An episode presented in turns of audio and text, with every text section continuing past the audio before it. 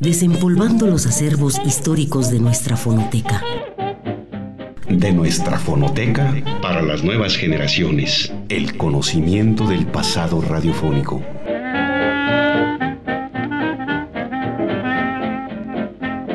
Es nuestra fonoteca que compartimos en este espacio con usted.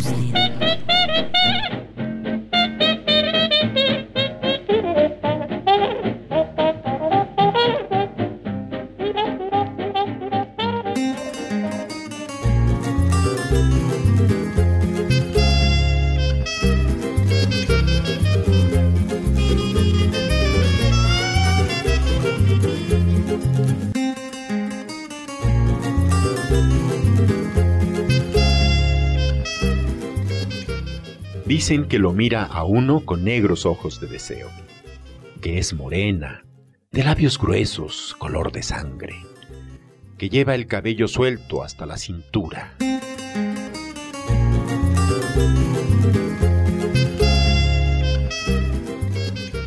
Dicen que uno tropieza con ella de noche, en los andenes del metro, en alguna estación casi vacía, que al pasar se vuelve apenas para mirar de soslayo que deja en el aire un perfume de prímulas, que viste blusas de colores vivos y pantalones ajustados, que calza zapatos de tacón alto.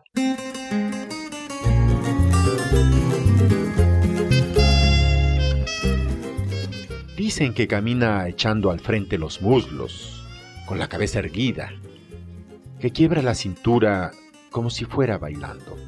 Dicen que uno debería estar prevenido porque no hace ruido al caminar, que, sin embargo, lo habitual es sucumbir, seguirla a la calle, subir tras ella las escaleras. Dicen que afuera camina más despacio, que se detiene en algún rincón oscuro, que no hace falta cruzar palabra, que no pregunta nada, que no explica nada. Dicen que la metamorfosis es dolorosa e instantánea, que por eso en algunas estaciones del metro hay tantos y tantos perros vagando, con la mirada triste, todavía no acostumbrados a su nueva condición.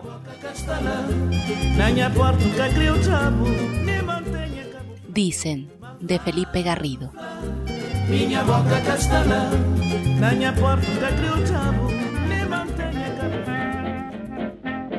es nuestra fonoteca que compartimos en este espacio con usted.